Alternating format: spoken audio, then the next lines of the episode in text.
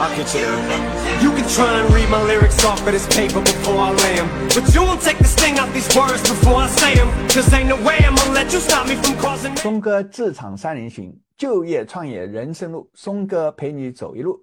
各位观众朋友，各位听众朋友，我是松哥职场三人行的主持人李松博士。我是一位投资银行家和互联网创业家。我在留学美国取得哥伦比亚大学金融学博士后，在纽约华尔街和香港从事投资银行工作多年，曾经担任美国著名的投资银行摩根士丹利亚洲分行的执行董事。后来从大摩辞职后，创办了中国最大的付费网络交友公司真爱网。对了，就是那家和。江苏卫视合作举办了曾经红遍大江南北多年的电视相亲节目《非诚勿扰》的真爱网。松哥职场三人行是由我和我的两位常驻嘉宾 Jackie 和 Jenny 随口聊聊有关就业、创业、职场生涯那些八卦式的轻松聊天节目。每周一期，每周周一录音，原汁原味。内容完全不做任何剪接，就像平时请我的朋友们来家里聊天一样。首先介绍一下我的两位常驻嘉宾 Jackie 和 Jenny。Jackie 和 Jenny 都在 IT 行业混了十几年的资深人士，曾经分别在腾讯公司和真万。网公司从事产品技术和市场营销的工作多年。他们离开真爱网后，又分别在其他公司担任过 COO 首席运营官的工作多年，所以是地地道道的 IT 职场的江湖老手。欢迎 Jackie 和 Jenny。Hello。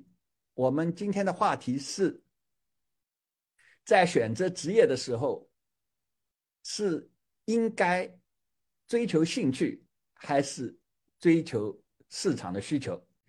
呃，Jackie，这个我们我我以前啊到那个大学去，呃，有时候去演讲的时候啊，我碰到的学生问的最大的问题、最多的问题就是，我马上要毕业了，但是我不知道到底进哪个行业，做什么样的工作啊？呃。然后到底是不是一定要做的东西跟我现在大学边学的专业有关系？因为我好像快要毕业了，可是发现自己对自己专业没太大的兴趣啊。那么还有一种情况就是，我到底是应该追求我的兴趣呢，还是为五斗米折腰？先去想一下 哪个工作给我工资最高的啊？你对这个问题怎么看？呃，松哥，从我这么多年的工作经验来看，我觉得你肯定要遵从你内心的选择，也就是说，你你一定要从兴趣出发的。为什么？是因为其实工作是很工作时间很长的，基本上你的人生可能有一半的时间都在工作。嗯，假设你做的是不是你感兴趣的，那你会觉得很无聊的，你你是没办法很很有激情的去工作。而激情恰恰就是工作最重要的要求，所以我是强烈建议一定要 follow your heart。哦，我觉得呃不好意思，我要打断一下 Jackie 这个 Jackie 讲这个话呢，就是分明就是站在高山上哈，就是站着说话不腰疼的。为什么呢？就是呃你要知道，现实生活中我们绝大多数的人是要先生存下去啊。有多少人你有扪心自问？对。我要先活下去啊！你尤其在现在的生活的压力这么大的情况下，有多少人能够一出来就按照自己的兴趣去选择工作？我是个被选择的角色啊！首先，我要想考虑到哪样什么样的公司能给我薪水，让我先活下去，这是很现实的问题。当然，你的是我认为 Jackie 的想法是非常理想化的，但是现实是很残酷的。大多数人付房租，对，或者买房子就很贵，对吧？对，就是现在现在这个房房租都是。尤其在北上广深，都是多少人还买不起房，或者是房贷压力很大，还要养小孩、养家糊口。这个绝对是说我没有钱，我谈什么兴趣和理想呢？我觉得这个是不靠谱的。还有一个问题就是，如果像男生的话，现在如果没房没车，对，恐怕女朋友都交不上。对，没错，没错，没错。Jack，你觉得呢？不是啊，那问题是我的兴趣那。之所以可以成为我的兴趣，说明我是很善于干这一行的，对不对？那我很善于干这一行，我以这这一行去谋生，我觉得没问题啊，一样也是可以赚到钱的。为什么是就赚不到钱呢？那那我想问一下 Jackie 有个很现实的问题哈，比如说我，我很比如说像画家是最经典的嘛，艺术家，啊，很多这种人哈，我我都已经哦，我很有兴趣往这个方向发展啊，那 OK，但是问题你会发现你的话没有人买，我马上就要饿死了，这个时候可能就有人来跟你讲，哎，要不你换一个行业，或者是说我给个薪水比较高的，让你养活自己，这个时候你你你你你你你要知道，你连饭都吃不起的时候，你的这个。你的兴趣能当饭吃吗？这个东西很现实的问题。我恰好可以举个例子，就你这个画家的例子，我有个朋友，他正好就是学画画的，嗯他对画画有天生的兴趣，而且他画的非常好。他确实一开始会遇到你说的这个问题，他自己在家画画，然后没人去买。后面他怎么样呢？现在抖音火起来之后，他现在抖音里面去教人家如何画画，他把他的兴趣跟赚钱是完美的结合起来了。我觉得这个是不冲突的，不冲突的。关键是你得知道找到什么门路，能够把你的兴趣进行变现。你不一定非得去对这个，你觉得啊？就是呃，我我们想起来，我们自己在读大学的时候啊，往往就是因为在中学里边的是你在中国，尤其是啊，就是你中学的时候考大学的上，基本上就是要呃要选择专业啊。其实大多数的高中生，你想那个时候。十七八岁的时候啊，其实也不晓得自己喜欢什么。那么，那么那个时候就基本上，要么是你父母给你建议啊，要么是看别人在读什么就去啊。在这个读的过程当中呢，往往就是其实发现自己啊，一个是发现自己往往会这种情况，呃，你发现自己的读的东西呢，你没什么兴趣。但是也不知道自己感兴趣的是什么。现在你你觉得这个问题怎么解决呢？就是说，你到临毕业的时候，啊，呃，其实还没发现自己的兴趣是什么。呃，我我去大学演讲的时候，最多的人就问我：“哎，李老师，你你你有什么行业你推荐我去啊？”那推荐我去，然后我就说：“哎，你对什么行业有感兴趣啊？”就像 Jackie 这问题一样，那他就很迷茫啊。就是我也我不知道啊，因为在大学里边，其实学那个理论课，也也没有也也没有这个，这这这就是可能老师自己也没有在产业里边工作过，对对，所以也也也这这个是一个很大的问题，对吧？那这这个问题是很多人都面临这个问题的，就是还不在少数啊。我我们都我们都不知道，就是说自己的那个想要。想做的是什么东西？那这个这个问题，杰尼，你你你你你以前有碰到过这个问题吗？比如说你自己啊，在读大学，对我自己，我自己读大学的时候，我就我的情况就跟松哥你讲的很像的，就是那个时候，你大学的时候读读什么专业？哦，我学的是广告学。广告学，那你广告学，你怎么会想到就广告学？你是在中学？其实我是没有概念的。你想一个高中生，你就在街上到处看人家电视上，电视上看广告多了，对吧？哦，我我其实我我是一个什么情况哈？我我其实的话，你看高中生以前学的都是语数英，除此之外，你不知道还有什么所谓的专业的，因为你你是完全脱离社会的。一直到我们报考大学的时候，那老师会告诉你听，有这这么多专业让你选择。那我是没有概念选什么不选什么，因为我也不知道我的个人兴趣是什么。那这个时候家长发挥了极其重要的作用。家长很简单，就看当时将来毕业出来什么专业，哎，薪水高，好找工作，你就报什么专业好了。那我也不懂的，那我想这有道理啊，对不对？在不知道怎么选择的时候，爸爸妈妈说的话是最对的了，老师也是这么建议你的。所以当时呢，就考虑了我的分数能够上的，就是哎，好像学广告比较。容易赚钱，好像是，这是这个这个行业比较。而且任何行业，你不管卖什么东西，都需要广告。对对对对对，那个时候，所以就就让我进去了。啊，对，所以呢，我进去了以后，我去学，其实我一直到我毕业快要毕业的时候，其实我是很迷茫的。我以我认为说，哎，是不是我这个专业出来只能去广告公司？我也是很迷茫的，结果我也真的是先去了广告公司，是后面才去了腾讯。哎，你在大学里边有没有去？除了你自己的专业课以外，你有没有去选修很多其他的跟你专业没有关系的课？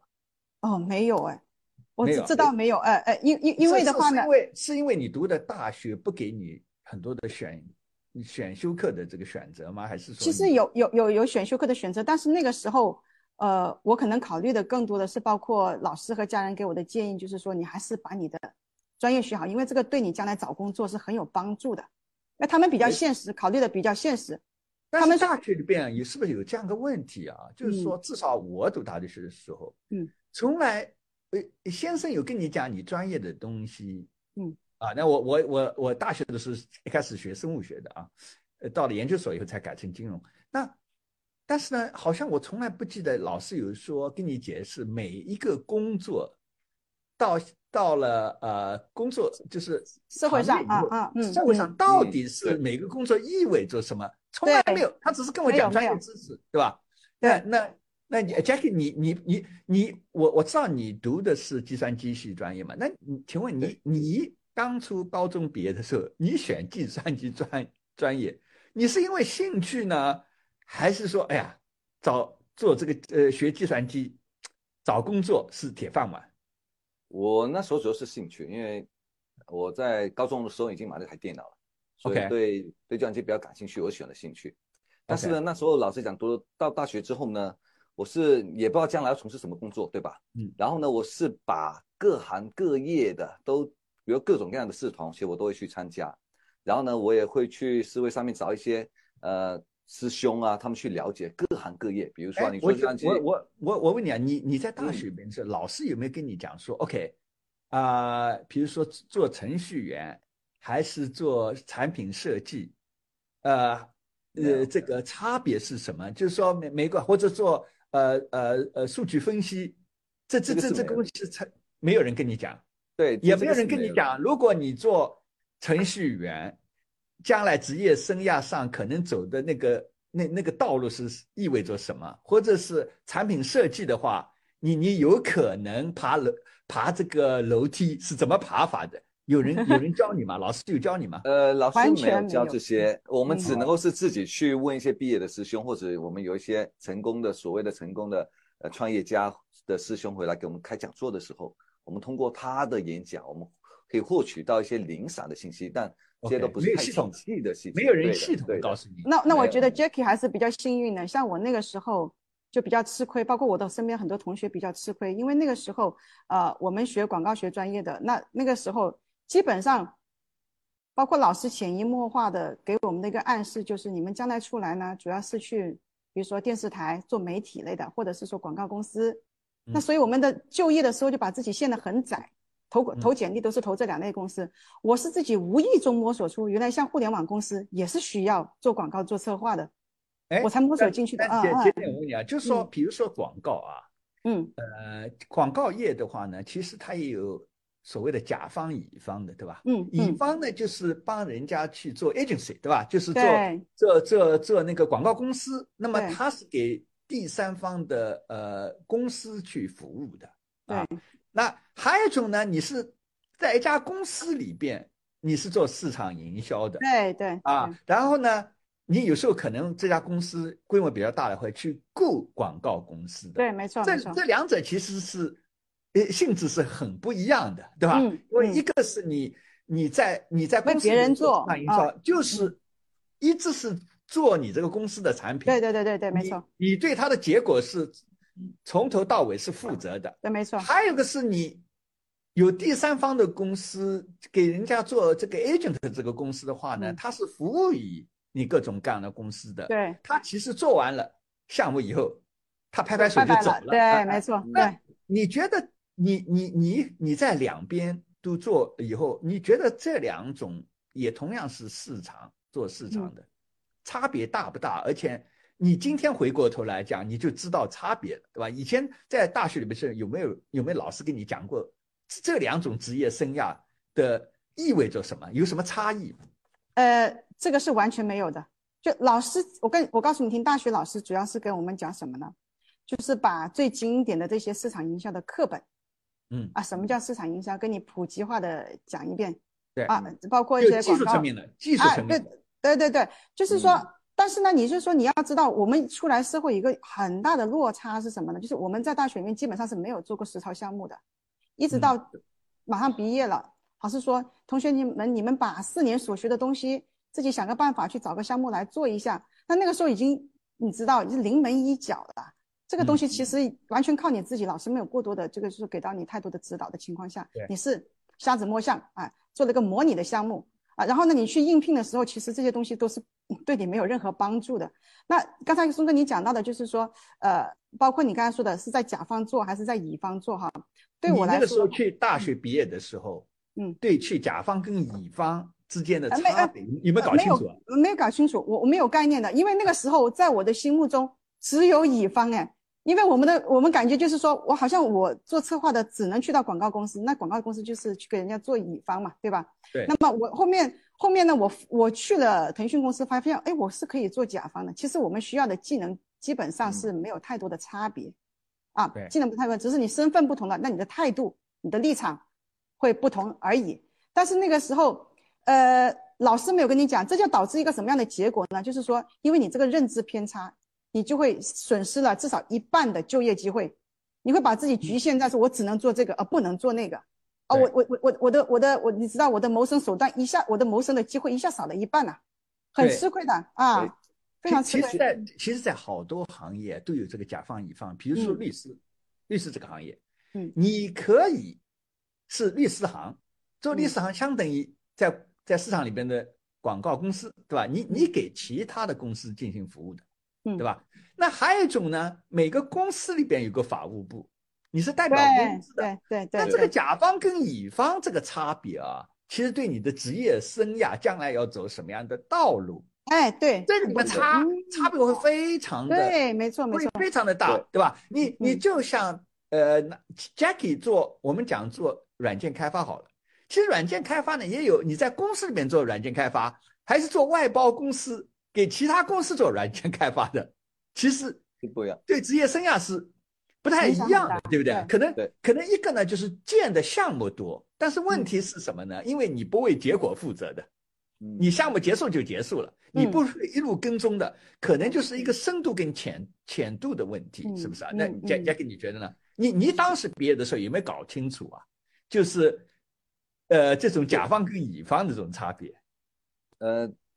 其实我主要还是，我觉得最关键一点是什么呢？一毕业的时候老讲我是搞清楚了，但搞清楚有一个大前提，是因为其实我对计算机是非常感兴趣的。我在大学里面呢，我是找了很多已经在外面有工作过的师兄去请教，所以呢，我是能够充分的了解各个，比如说产品经理大概的层级是什么样子的。然后也就是说，你这方面的知识不是靠大学的教授，对对对对对。所以，所以我觉得这一点跟我们今天谈的主题很重要。就是假设我为什么会去请教师兄，是因为我对计算机这个行业非常的感兴趣，而不是被动的学习。因为我有别的同学是这样讲，他对计算机不感兴趣，他所有的知识呢就只来源于老师教的，然后平时也不去主动的去了解更多的一些相关的知识点，结果就使得他不清楚外面的行业是什么样子的。所以，我觉得归根到底还是说，你必须得对你的所在的行业。你你所学的专业非常的感兴趣，一旦感兴趣之后，你就会深度的去研究。一旦研究以后呢，你就会有不同的认知。将来你去找工作，follow your heart 的时候呢，是可以找到更好的工作的。但是这里有个问题啊。follow your heart，那今年你到最后你去接工作的时候，你是不是选了？听上去你是那个。当时拿到了不同的 offer 的话，你是选择了那个给谁给你工资最高的？哎，没错，没错，没错，没错，的确是因因为这里面呢，因为我们知道，就是说，因为我呃有有一个问题，就是说 Jackie 他讲的那个东西是，其实就说你要一开始就要有兴趣。其实你要想，你这里有个假设前提是你有兴趣，你就花很多时间去努力了解。但是你不可否认。即便这个东西我没兴趣，其实我也花了很多心思去了解的。我的我们的了解其实也不比你少的，就是说，但是我们要我们的了解是基于什么呢？很多时候很多同学，他是基于说我将来要去找一份工作，那那我找这份工作我也花了很多心思，但是这份工作不见得是一定是你感兴趣的。为什么呢？因为你在没有进入社会的时候，你没有具体去真的去做这份工作的时候，你是不知道它是不是你的兴趣所在的。哎，你你做了以后呢，会这个时候你会发现说，哎，但是这份工作，我我是比较偏向于什么？就是说，你不要一开始就太过于理想化，觉得我一定要找到一份工作，必须是 follow my heart 啊，我必须很感兴趣。你的对我我可以曲线救国的。我是为什么啊？比如说像我这种已经一开始就走错路的，比如说我一开始选了广告可能不是我最心仪的一个专业，但是我这个不可逆了嘛，这个历史不可逆了。但是我是可以是怎么调整呢？我是可以认为说，我就是一张白纸，我出到社会，哪怕我去了广告公司，但是没有关系啊，我的专业所在嘛，我可以先从这个地方先把我自己养活先，我先证明我能在社会立足，我首先是一个社会人，我具备养活自己的能力了，这个时候。我就才有资本和资格再去选择我感兴趣的工作做下去。我认为是这样是比较合理的、比较现实的。Jenny 啊，你你跟 Jackie 的差差别在于，你认为呢？先拿一个 offer 最高的工资的，然后在那个里边看能不能自己爱上你这份工作，找找到这个。然后呢，Jackie 的这个这个世世界观是说，你先要 follow 自己的 heart，对吧？先要找自己有兴趣的东西，然后呢，然后这个呃赚钱，他钱自然会来的。Jack，你是这个意思吗？对的，我我可以举个例子啊，你既然已经知道了你的终点了，对吧？你干嘛还要曲线救国？为什么不一开始就朝你的终点去努力呢？我举一个非常好的例子是什么？我有个师弟也是计算机系的哦，但是他对跳舞非常的感兴趣，他他就是街舞的这种骨灰级玩家。然后他的兴趣就是街舞，然后他怎么做呢？他在大学里面就是一直在研究街舞，然后他毕业之后呢，用了计算机的知识去创业，做了一个街舞的社团，而且现在已经融到资，做得非常好。如果按照 Jenny 的逻辑，他应该先去，可能是去普通的一个大厂先工作，对吧？赚点钱养活自己，然后呢，等到将来也过了几年之后，他再去凭着做自己的兴趣爱好，比如再去做街舞相关的工作。但我觉得没必要啊，他完全可以在大学一毕业就开始去做街舞相关的，而且利用自己的知识去做成这么一个事情。你这种情况哈，我认为是相对于来说比较少数的。你要知道，大部分人是普通家庭出身，很多家很多知道你你要上有老下有小，你有很大的压力，一个你的年龄的压力，一个你的就业的压力。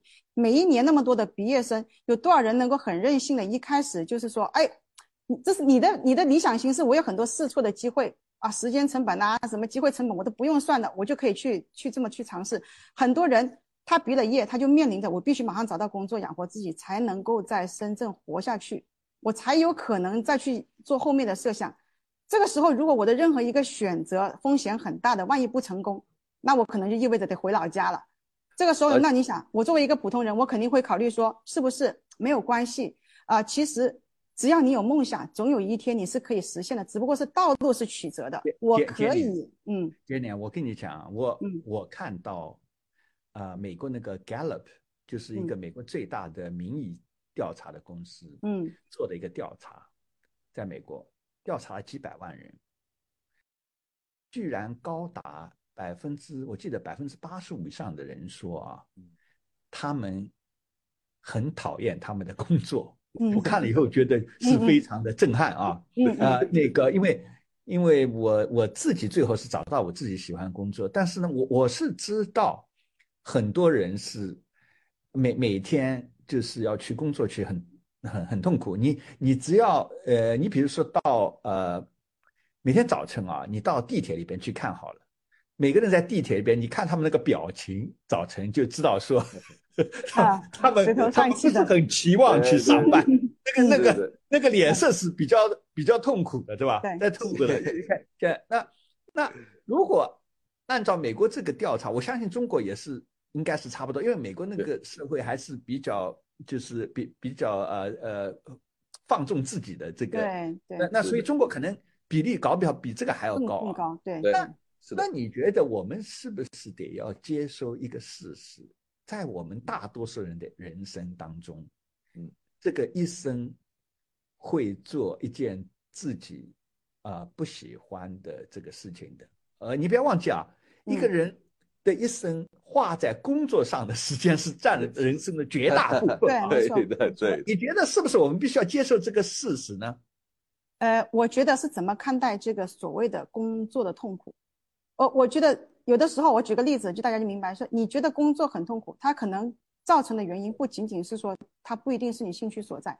假设说今天我很喜欢做广告营销，但是我去到了一家公司，导致我痛苦的不想上班的原因，并不是说我不能做我喜欢的工作，而是这个公司的氛围，或者是他给的薪水，或者是跟我的付出不成比例，或者是别的原因，我这个上司我不喜欢，这个团队氛围我不喜欢，或者是说怎么不喜欢，他都可能造成说你突然间就觉得这个工作很痛苦。它不仅仅是兴趣一个原因造成的，所以我觉得大家要理智的看待，就是那这个时候呢，就说假如你希望你的工作人生的漫长的工作时间不痛苦，我觉得你是可以去把这几些因素进行一个调整的，啊，哎，你你只要调整的这个状态到位的，我觉得任何一个工作你都能做的是很开心。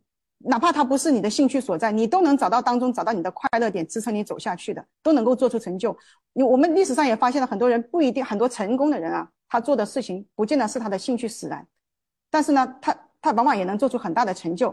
那这种情况下，我们那我想问 Jackie，那像这种情况下，像你的你的你假设你的理论是正确，你对你要证明一下，嗯，你你你大多数人是讨厌他的工作的。那 Jackie，你觉得一个人是不是？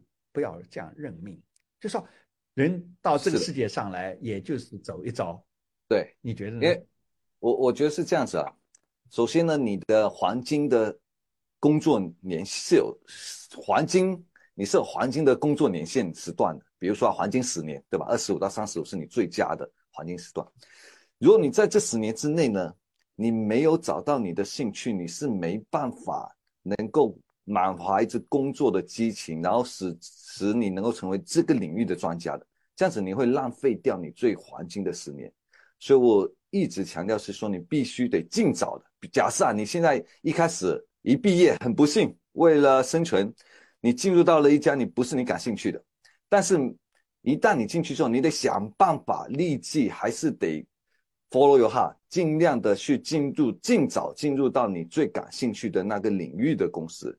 这样子你才能够尽早的去不断的花费你的专长，不断的去学习这个领域的知识点，越早越好。Jackie，那这样子来讲，是不是其中有个办法，就像你一样的，就在大学的时候呢，就是看到，呃，那个学长学那个学姐回到母校来，的成成功的学长学姐来演讲的话，就尽量去向他们讨教，然后跟他们建立关系。对。没错，没错，没错，最好是不同行业的，因为这样子你可以了解不同行业，你不要只觉得这样，就你你跨行业你都去了解，然后这些师兄师姐肯定得建立人脉链接，然后多跟他们联系请教，因为这样子你就可以了解到说，呃，现在行业是最新的进展是什么样的，然后你在了解的过程中，你会突然间发现你的兴趣所在，因为有些人其实一直是没有发现自己的兴趣，是因为他没有充分的了解不同的行业。一旦他充分的了解之后，他知道各行业的不的差异点，他就知道说，哦，原来自己是对，比如说啊，职业培训是是很有很感兴趣的。哎，那他其实自己是可以把自己培养成为一个潜在的一个老师的，然后将来就可以变成一个。但是 Jackie，我认为你这个有个前提假设，就是说一个人只有做他感兴趣的事情，才有可能把这件事情做好，但其实不见得的。其实很多人他可能刚开始的时候对这个事情不是特别感兴趣，但是因为他足够努力，哎，结果取得一些成就，他的自信心就来了，或者周遭的人给了他很多的肯定，哎，他就慢慢建立了信心，他也能把这件事情做好，哎，他也能在这个行业做出他的很多的成就。其实呢，我是认为说，呃，你觉得啊，姐姐，你觉得一个人啊，呃，这种快乐啊，嗯，就是说我如果。找有份工作，付的薪水也挺好的，啊，这个养家糊口很轻松。但是呢，我这份工作呢，我实在是没兴趣啊。那么，这这种就是这样过这么一生啊，是不是也没什么问题？就是说，因为因为这种痛苦，这毕竟我不会饿肚子的吧？也也有房子住，有车开。那那我礼拜一到礼拜五呢？啊，反正就做一件我不是太喜欢的工作，反正呢月底拿了很好的薪水，反正周末我就去带家人啊，跟朋友就去吃吃喝喝啊，嗯，去旅游旅游，就是把把两天或者是放假的时间得到的快乐呢，来来压倒这个礼拜一到礼拜五做一件事情 很无聊这件事情，你觉得？这样是不是对大多数的这这样一种生活也是可以可以的呢？呃，我觉得这我我是这么看这个问题的，因为我们知道说，呃，当然了，很理想化的就是一个人如果能做的工作，呃，给你的回报很高，然后又是你很感兴趣，这是超级理想化。但是我们要知道，我们要面对现实来生活，就是没有，并不是假设说人人都能做到一件自己感兴趣的事情，这种这种可能性是概率基本上是没有的。因为你很多时候，你要你你的工作是社会给予你的，社会给予你的东西，那必须你就要接受，你是被动的去接受的。这个时候你要考虑一个问题了。好，我跟同我跟我的朋友考也探讨过这个问题，人的一生应该怎么过？哈，他们想要说，好，我这么我这么努力的去工作，赚来的钱，其实我我努力工作的原因也是希望说我赚到的钱能够过上我喜欢的生活。比如说喜欢的生活是什么呢？比如说就在海边吹吹风，比如说是这种啊，到假日去吹吹风。那这种生活是我很向往的。那那那这个时候就是说，其实实际上，你不管努力不努力，最后的结果，都就你是不是你喜欢的工作，你可能最后的结果都能够实现。那你就没有必要去强调说，我必须要找到一个我喜欢的工作，我才能达到这个结果。不见得的。Jackie，你像这个我不认同，不认同。你觉得啊，J，你觉得啊，Jackie，你觉得是不是每一个人啊，其实呢？在生命当中是有个注定的最适合他，他有最有兴趣的东西。那么只是有那么百分之十的人，比如说，是主动去寻找了，找到了，还有百分之九十的人就就废掉了，他没有去做这个努力，对的，很可惜就擦肩而过。你觉得是？你相信这样子吗？松哥，我觉得这个跟我们做的真爱网是一样的。你只找对象。跟你如何找一个工作其实一模一样的。有些人呢是找找老婆呢，他是会 follow follow my heart，对，坚持自己的标准，坚持要找到自己满意的，然后他就能够幸福的过上一生。但有些人不是哦，有些人他会将就的，随便就找一个人就马马虎虎的凑合过日子。但我觉得这个没必要啊，你最终的幸福的婚姻肯定是要找一个你最为满意的人，你才能够。哎，但是这里有个问题啊，这是概率问题啊，这概率问题，你幸运的人毕竟是啊，假设假设我穷尽一生，我就是找不到，我就是这个倒霉。其实大多数人是穷尽一生不一定要找得到的，那找不到，那按照你的逻辑，那就很多人就这辈子只能痛苦嘛。但是我发现没有，我觉得每个人都可以找到，关键是他找的方法不对，他没有上真爱网啊。他没有用用尽所有的途径啊！呃，那个呃，Jackie 啊，你就是说，你觉得啊，一个人，比如说啊，到礼拜一去上班，你很讨厌这个工作啊，然后呢，呃，但是呢，薪水不错啊，嗯呃，还有一个呢，就是 OK，你做这个东西你很有激情，然后呢，你就啊，但是房子就变成比较少了。啊，老我有时候也会有这，确实有这个情况。比如说我我自己啊，就讲到这个自，我我自己呢，其实啊也是跟你们一样，在大学里边也没搞清楚状况。我我其实是大学学的生物学啊，呃那但是呢，我后来发现有个什么问题呢？就是说我以前呢觉得，就是生物学这个东西啊，尤其是什么，我后来学什么分子生物学什么。听上去啊，什么基因啊，什么东西，听上去啊，哎，好像很这个东西很很吸引人啊。嗯嗯。呃，但是呢，后来呢，我就读书的时候就发现说，真的到实验室里边去，就发现，哎呀，这个东西很无聊啊。这个就是因为它是重复性的。我那个时候呢，我后来在美国呃留学，我在那个呃呃康奈尔大学。读那个分子遗传学啊，那么呢，他这个东西呢，是我上理论课的时候上的挺好的，但是我那个做实验啊，就是很糟糕，我这动手能力是非常的糟糕。人人家去到那个，比如说人家做那个中所谓的那个呃化学综合反应啊，比如说有一种有一种啊呃溶液是绿颜色，有一种溶液是红颜色的，你把它两个掺和到一定比例的时候，它就变成无色了，是吧？嗯嗯，我呢永远是要么变成全部变成绿色，因为倒了太多；要么全部变成红色了啊，这个很痛苦。然后呢，呃，然后呢，有时候又又呃，比如说那个就是做实验的时候，我又不是很会呃，很懒惰的去计划那个时间，所以所以有时候就做实验，有时候做实验要一口气做完，就经常做到早晨，啊，一一个晚上没睡觉，就在那个实验室里边。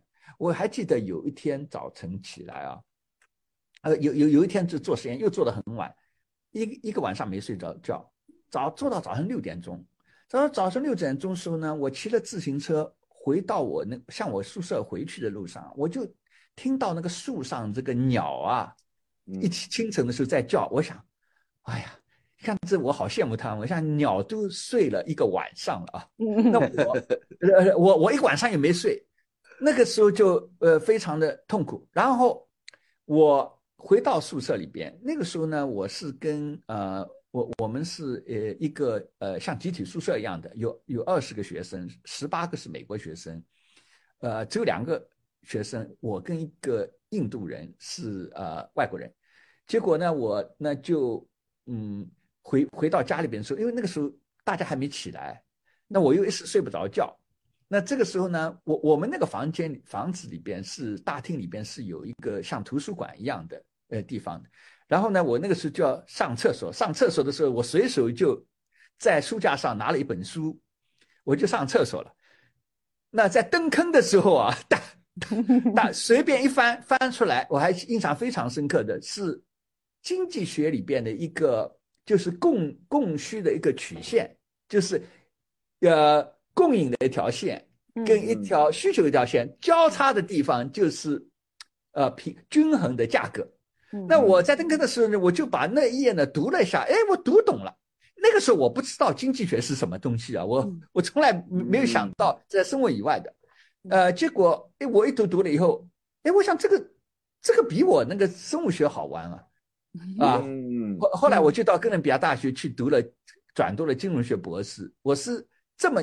阴错阳差，但是，但是，不是所有人都是这么呃运气好的。因为我在转到金融学之之间，我也是转了好多的具体的专业。我我在呃康奈的时候，我在生物这个大类里边啊，转了六七次，我什么都读过，植物学、呃呃病理学、遗传学、生物化学，我换了好呃生态学，我换了好多的专业。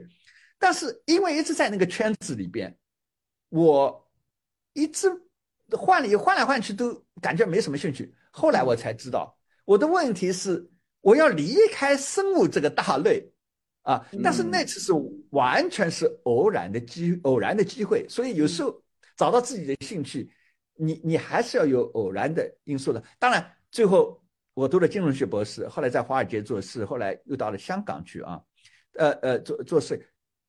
但是最终还发现说，我对金融兴趣有一定的兴趣，但是后来发现，比起 IT 来讲，做互联网来讲，嗯，互联网我对互联网的激情还是要超过金融学的。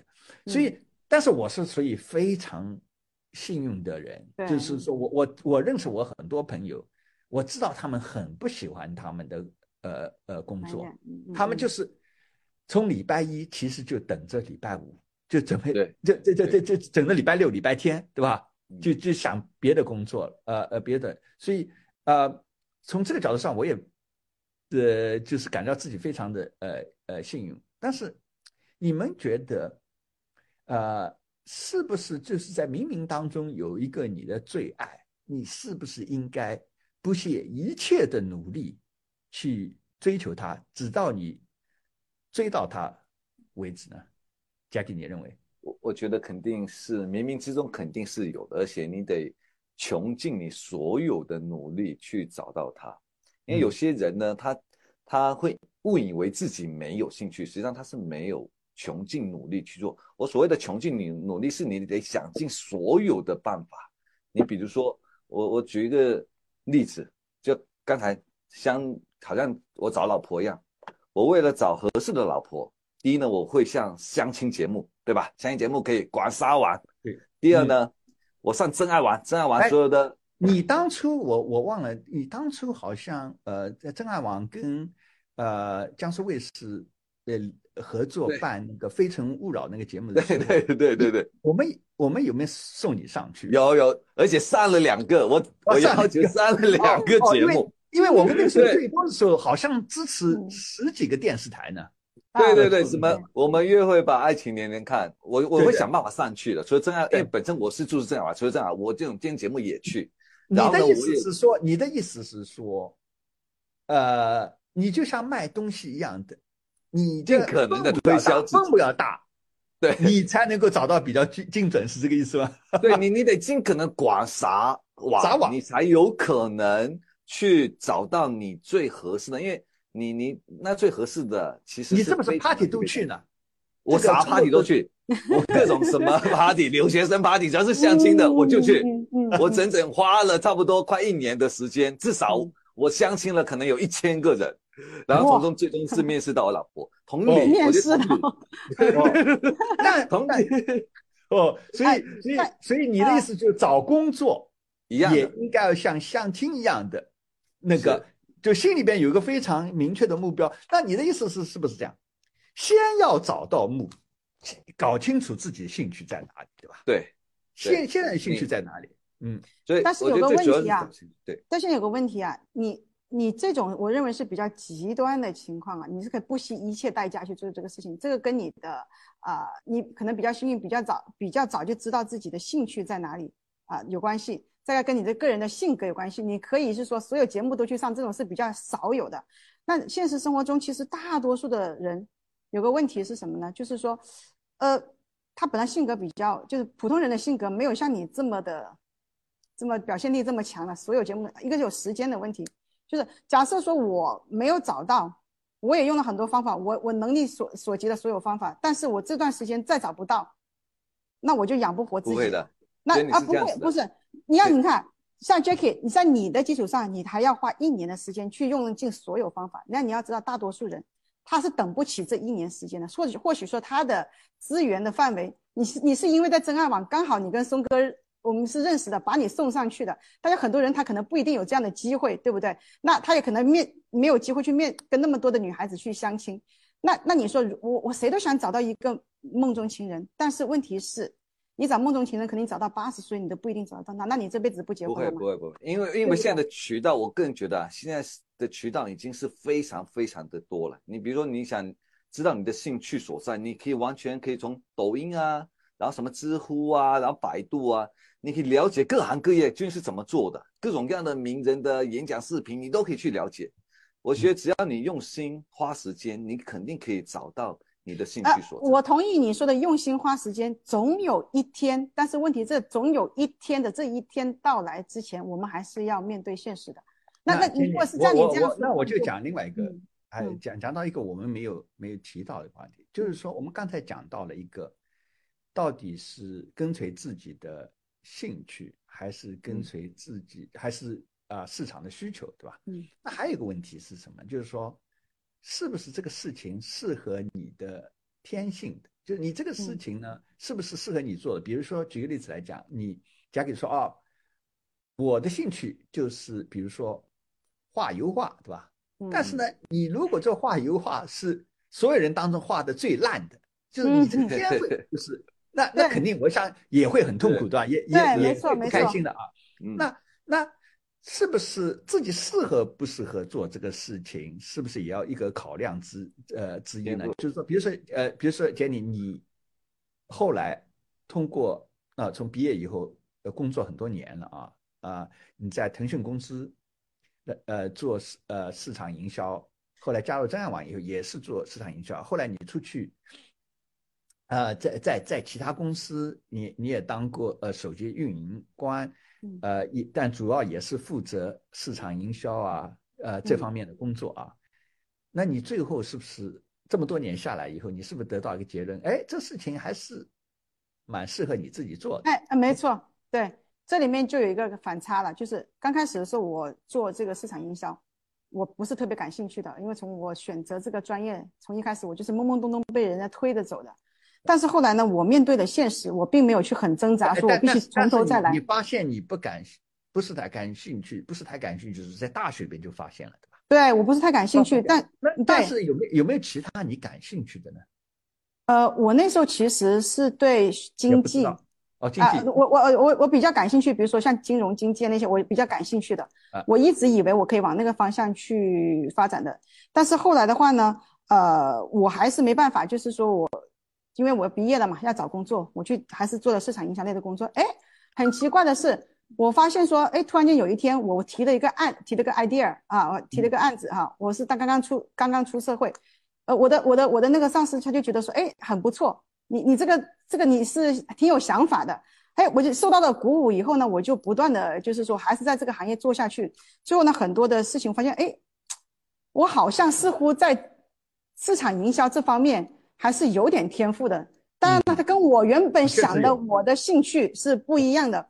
对，刚开始呢，我还是有点勉为其难的说，呃，可能只是碰巧的、偶然的。后来我慢慢做下去，我的信自信心越来越大了。那我就发现说，其实这并不影响。就是说，我在这方面可能是有天赋，可能跟我的本身的认知是有但是你现在啊，嗯，就后来就发现，哎，做市场营销你还是蛮有兴趣的。你觉得这是因为你发现自己有了天赋呢？因此喜欢上他了。对对对，没 错。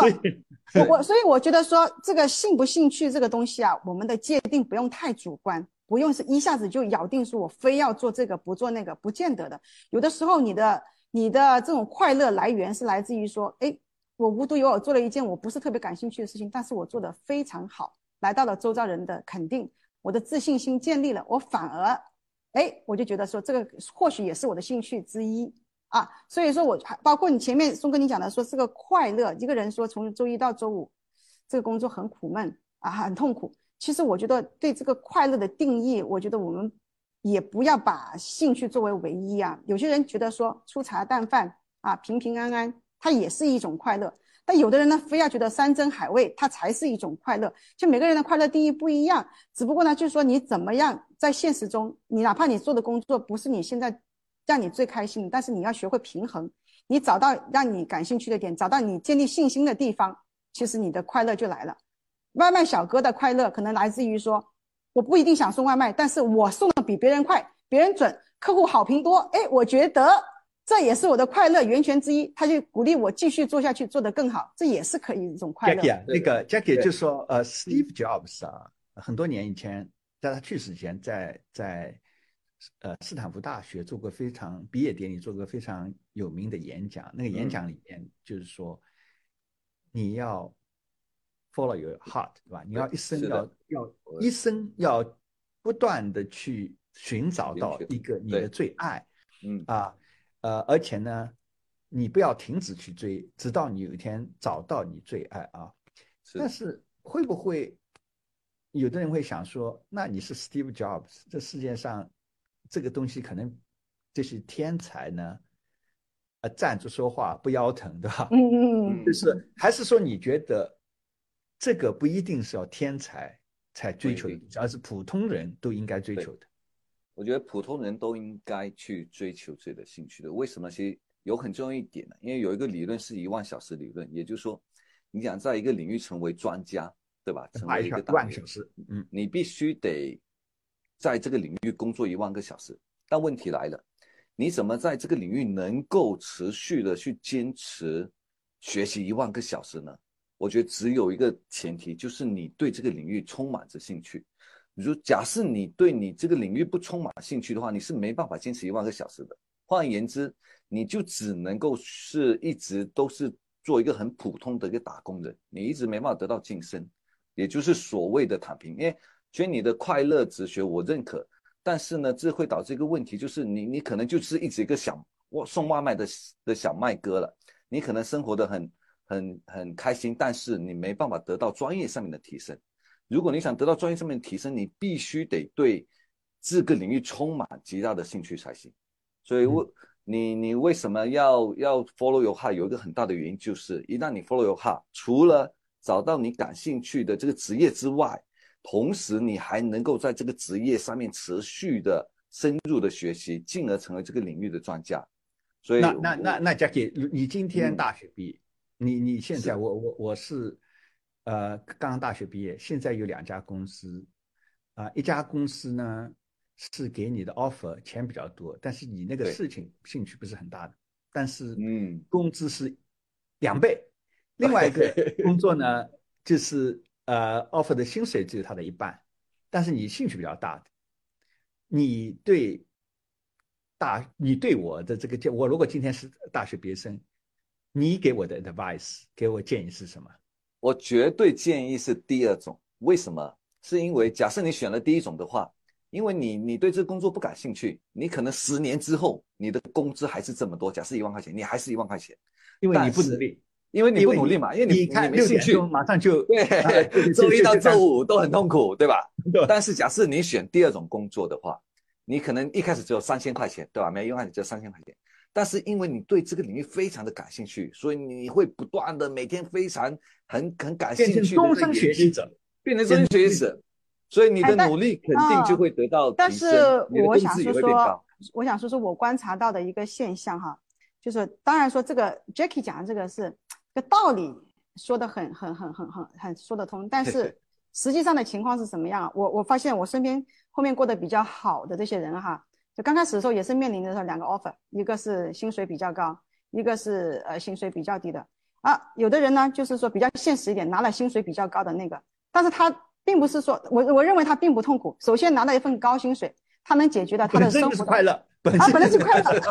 然后呢，他的快乐加倍来自于哪里呢？就是说我你要知道，在在在一个大假设哈，我跟我的同学是一样的，我们都生活在同一个城市，我们的压力是一样的情况下。我先拿了一个薪水比较高的一个工资，我就解决了我生活的后顾之忧。这个时候，其实我已经减减轻了一半的痛苦。而我的同学他还要面临一个东西是什么呢？就是他的生活还是有很多的问题的。他这种痛苦跟工作的痛苦同时双倍的来，那我已经减轻了一半的痛苦，我就有更多的心思就花在我的工作上。那虽然说刚开始的时候这个工作可能并不是我最心仪的一个工作，但是并不影响。我去哪里也是一样的努力啊，我付出的努力是一样的呀。我我我反正也是做这份工作，我你可以在这个工作当中，你拿着高薪水，去去把这份工作做好。那那你你意味着说，你下次你还能拿到更高的薪水。这个兴趣是可以慢慢培养的嘛，是吧？问题所以所以姐，你你你同样的情况，如果这两个公司，一个是薪水是两倍于，另外一个一个工作你兴趣更大的一个工作，但你会选择？给你薪水高的，因因为这个这个这个东西啊，拿白不拿？啊，这还有个还对呀，你想看这个这个问题啊？你想看我的人生一半在工作，一半在生活，高薪水已经解决了我生活上的那种快乐了，应该有带来一半的快乐了。但 Jenny，我觉得人的一生啊，不仅只是，不仅 Jackie，你那个也是一半的快，我认为我们俩是公平的。你你那一半低薪水带来的是兴趣上的快乐，我这半高薪水带来是生活上的快乐，我们的快乐是一样的。你 你就是说，就就是给你，你就是说，你靠你礼拜六跟礼拜天的两天的快乐来压倒礼拜 一到礼拜五。五天的不快乐是吗？对，或或者是说我的积蓄比你积蓄来的多，那说不定我比你提前退休，我的下半辈子比你快乐来的更早。哎，Jenny，你只能够说短期之内积蓄比我高，但是我后劲更足，因为我成为这个领域的专家之后，我的后劲但是 Jackie，你有个问题，你知道吗？你这个是有一半的成功概率的，有可能你一辈子找兴趣，你找到五六十岁，你的人生黄金期已经过了，你还没有找到，这个时候你还是处在一个低薪。的状态下，但是我这段时间我一直活在高薪的状态下，我认为我的快乐比你多。Jacky，你后来啊，你你用你的方式，你先到找到自己的兴趣的，啊，那你的兴趣是做产品还是做开发？我的兴趣其实是做，反正就聚焦于计算机这个领域。然后我最开始，对，其实我最开始是从技术这边去入门的，然后因为我对技术是。对对对，后面再转去做产品经理，啊，但最关键，嗯，对，后面有我就围绕着计算机这个领域，因为计算机是我的兴趣啊，它产不管产品也好，技术也好，我都是在这里面去。后来你到你到呃离开张亚网以后，你去了来电，也是去一开始好像是做 C O O 嘛，对吧？那你还是负责产品跟技术的，也就是对对对，主要是一直在做产品技术，因为。对，等于说你的方式呢，你最后也是发现自己比较适合做这个事情，也也是，从技能上也也发现了，也也就是说，你跟杰你两个人呢，就是最后是非常幸运，殊途同归了。你呢，先是按照兴趣的，然后呢，最后呢就发现呢，哎，哎，这个职业生涯也也市场的需求也找到了。那 Jenny 呢，一开始呢是按照跟着兴呃跟着那个市场需求走的，对，哎，在做的过程当中发现，第一自己也比较适呃适合，然后呃最后也也是呃呃发生了兴趣了，对吧？嗯，所以呢。所以你们两个人走了不同的道路，可是最后有一点，我相信你们两个人也是呃，可能有共识的，就是啊，有可能的话，找最终找到一个工作，又有市场需求，又有这这又有激情，对吧？那我再加上一个，就是也要适合自己做的，因为如果你既有激情，也有市场需求，但是你你老是那个跑得最慢的那个人，我相信也不会。呃，很快乐的。如果，呃，松哥认为，如果啊，只有激情，但没有市场需求的话呢，就可能会变成饥饿的艺术家，对吧？如 如果如果只有呃这个市场市场需求，但是呢，你啊自己没有任何激情的话，你可能就是礼拜一到礼拜五去做一件自己很讨厌的工作，呃，然后礼拜六跟礼拜天再去找一件另外一件工作自己比比较有兴趣的，啊，那那我我总结下大家讲的今天讲讨论的这些东西，那么我想是这样，就是一个人最理想的找的这个行业，就是找到一个自己有激情的，然后呢，呃，自己也适合自己做的，就是自己天分上。是适合自己做的啊，没错。然后最后一个是，你做的这个行业做的这个工作，市场的需求非常大的。那这样子的话呢，你就会啊找到一个又有很有成就感，又很快乐，然后又可以谋生的一件工作行业。这我就在想，这就是我们给啊今天的观众和听众朋友们的一个建议。好。因为时间关系，今天的松哥职场三人行就到此为止。感谢您的收看或收听。如果您喜欢我们的节目，请按下免费订阅的按钮，并分享给您的朋友和同事。松哥职场三人行的节目视频版可以在抖音、B 站、微博、微信订阅号上看到，节目的音频版可以在小宇宙、喜马拉雅播客上听到。在国外的朋友们呢，可以在 YouTube 上看到视频版，和在 Apple Podcasts、Google Podcasts 以及 Spotify Podcasts 上面呢听到我们的音频。松哥，谢谢您的支持。就业创业人生路，松哥陪你走一路。我是节目主持人李松博士。祝大家有个愉快的一周，我们下周一再见。再见。But you won't take the sting out these words before I say them. Cause ain't no way I'm gonna let you stop me from crossing